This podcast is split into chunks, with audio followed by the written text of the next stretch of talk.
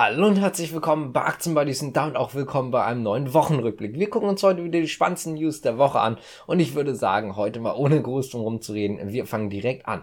Es gab eine riesige Nachfrage nach dem BYD Seal. Das ist jetzt rausgekommen und zwar ist es so, dass man eigentlich eine Produktionskapazität geplant hat von 60.000 Fahrzeugen im Jahr. Aber alleine in den ersten sechs Stunden nach dem Vorbestellungsbeginn wurden über 22.600 Fahrzeuge vorbestellt. Anders gesagt, man hat jetzt schon schon ein Drittel des Jahres oder mehr als ein Drittel des Jahres komplett nur mit den Vorbestellungen zu tun, ab dann, wenn die Produktion anfängt. Das ist natürlich massiv und da muss man natürlich auch einfach sagen, dass das nur die ersten sechs Stunden nach dem Start waren. Über weiteres gibt es noch keine Zahlen, aber man sollte sich jetzt vielleicht darauf einstellen, wenn man es bestellt, auch wenn es hier noch nicht möglich ist, sondern aktuell halt in China, dass das Ganze etwas länger dauert. Bei der Deutschen Bank beziehungsweise auch bei DWS, also der Tochter, die sich um die Fonds kümmert, gab es Durchsuchungen im Frankfurter Büro. Das liegt ganz einfach daran, dass man dort ein paar Vorwürfe hat. Und zwar geht es dort vor allen Dingen um Greenwashing.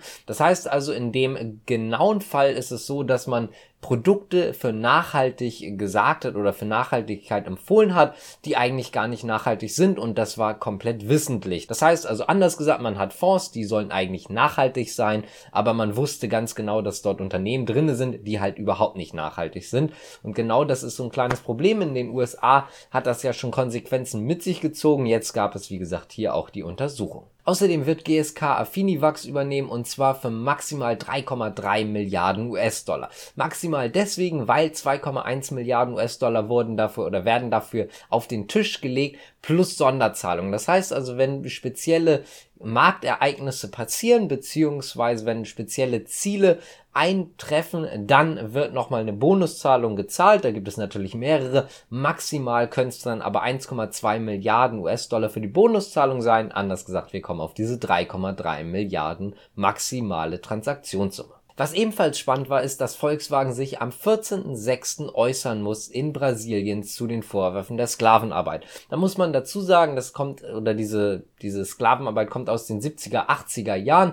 Dort geht es um eine Farm, die halt unter der Tochter von Volkswagen gelaufen ist. Dort soll es wohl Sklavenarbeit gegeben haben. Da muss man sagen, die Arbeiter waren auch nicht direkt bei Volkswagen oder bei der Volkswagen Tochter angestellt, sondern über eine Leiharbeitsfirma. Als Konsequenz übrigens ist bei DWS oder muss bei DWS DWS der Vorstandsvorsitzende gehen. Der wird ersetzt durch einen deutsche Bankmanager. Heißt also, man hat hier auch personaltechnisch jetzt nachgezogen. Ganz einfach deswegen, weil das halt so nicht funktioniert und man damit vielleicht auch noch so ein bisschen das Image retten möchte. Außerdem hat innerhalb der Woche Shell oder Shell Energy Europe vor allen Dingen kein Gas mehr aus Russland bekommen, denn man hat gesagt, man zahlt nicht in Rubel, das ist relativ egal und dementsprechend gab es auch kein Gas mehr.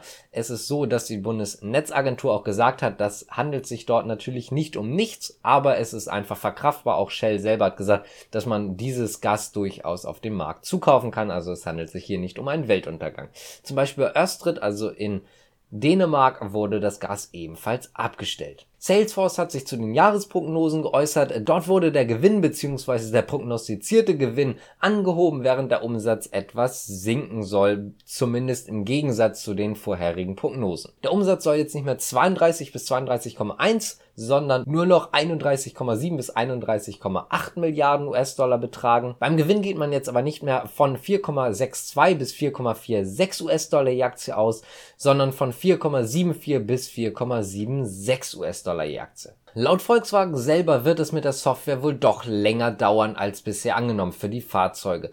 Da gab es immer wieder Gerüchte drüber, aber keine offizielle Bestätigung. Es gab Gerüchte, dass das Ganze teurer wird als bisher erwartet, dass das Ganze länger dauert als bisher erwartet. Jetzt hat man zumindest bestätigt, dass das Ganze wohl länger dauern wird als erwartet. Außerdem hat man nochmal über Chips gesprochen im Laufe der Woche. Und zwar ging es da dabei, dass man oder darum, dass Volkswagen selber sagt, dass sie gar keine Chips herstellen möchten. Es ist ja so, dass viele Unternehmen gerade auf diese Schiene kommen, dass sie sagen, wir möchten die Chips selber entwickeln für die Fahrzeuge, auch selber natürlich designen und auch eventuell sogar selber herstellen, wie zum Beispiel BYD. Das möchte man nicht, sondern es ist so, dass man selber gesagt hat, man möchte Co-Design, also man möchte sich mit einem Halbleiterhersteller zusammensetzen und dann dementsprechend zusammen diese Chips designen. Oracle hat jetzt oder kann jetzt Cerner komplett kaufen. Das ist ein Gesundheitsspezialist oder Gesundheitssoftware-Spezialist. Und dort gab es natürlich äh, das Übernahmeangebot 95 US-Dollar je Aktie beziehungsweise 28,3 Milliarden US-Dollar insgesamt. Das war auch alles klar. Allerdings muss da die Kartellbehörde natürlich zustimmen. Die Zustimmung ist jetzt innerhalb dieser Woche gekommen und man muss sagen, dass es wohl äh, am Montag, zumindest laut Oracle, dazu kommt, dass man dann auch den formellen Abschluss verkünden kann. Übrigens, das ist auch die größte Übernahme in der Geschichte von Oracle. Kommen wir zu Tesla, denn dort gab es viele Nachrichten innerhalb der Woche. Einmal, dass man von Goldmans Seite aus das Kursziel bei 1000 US-Dollar belässt, außerdem auch weiterhin die Kaufempfehlung behält. Ganz einfach deswegen, weil man davon ausgeht, dass man zwar höhere Rohstoffpreise hat, dass alles teurer wird, aber dass man das bei Tesla unter anderem durch höhere Kosten beziehungsweise durch höhere Preise von Fahrzeugen wieder rausholen kann. Im gleichen Zug kam dann aber ein paar Tage später tatsächlich eine interne E-Mail an die Öffentlichkeit. Dort heißt es, dass es eventuell Stellenabbau Abbau gibt. Außerdem, dass man sich wohl ziemlich Sorgen darüber macht, wie die wirtschaftliche Lage in der nächsten Zeit sich entwickeln wird.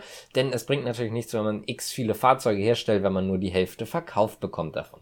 Bayersdorf könnte wieder zurück in den DAX aufsteigen, denn es ist so, dass Delivery Hero wohl absteigen wird. Dafür könnte halt Bayersdorf aufsteigen. Es gibt noch weitere Kandidaten, aber es gibt einfach keine weiteren Kandidaten im DAX, die absteigen könnten, beziehungsweise die Voraussetzungen nicht erfüllen. Deswegen äh, bleiben die anderen Kandidaten erstmal draußen. Es wären aber zum Beispiel Commerzbank, Siemens Energy oder auch Rheinmetall. Und damit kommen wir jetzt auch zur letzten Nachricht und zwar von Microsoft. Denn Microsoft möchte oder hat die Prognosen fürs vierte Quartal gesenkt. Viertes Geschäftsquartal, muss man sagen, ist das zweite Quartal, Kalenderquartal von uns, also das, was bis Ende Juni geht. Dort musste man aufgrund der Wechselkurse einfach die Prognosen etwas senken, sowohl beim Umsatz als auch beim Überschuss. Ganz einfach deswegen, weil die Wechselkurse halt gegen Microsoft laufen. Wenn euch das Ganze gefallen hat, dann könnt ihr gerne abonnieren, liken, kommentieren, natürlich auch gerne, wenn euch News genauer interessieren, innerhalb der Woche die Aktienschau gucken oder halt hören als Podcast. Würde uns auf jeden Fall freuen und dementsprechend danke, bis zum nächsten Mal. Ciao.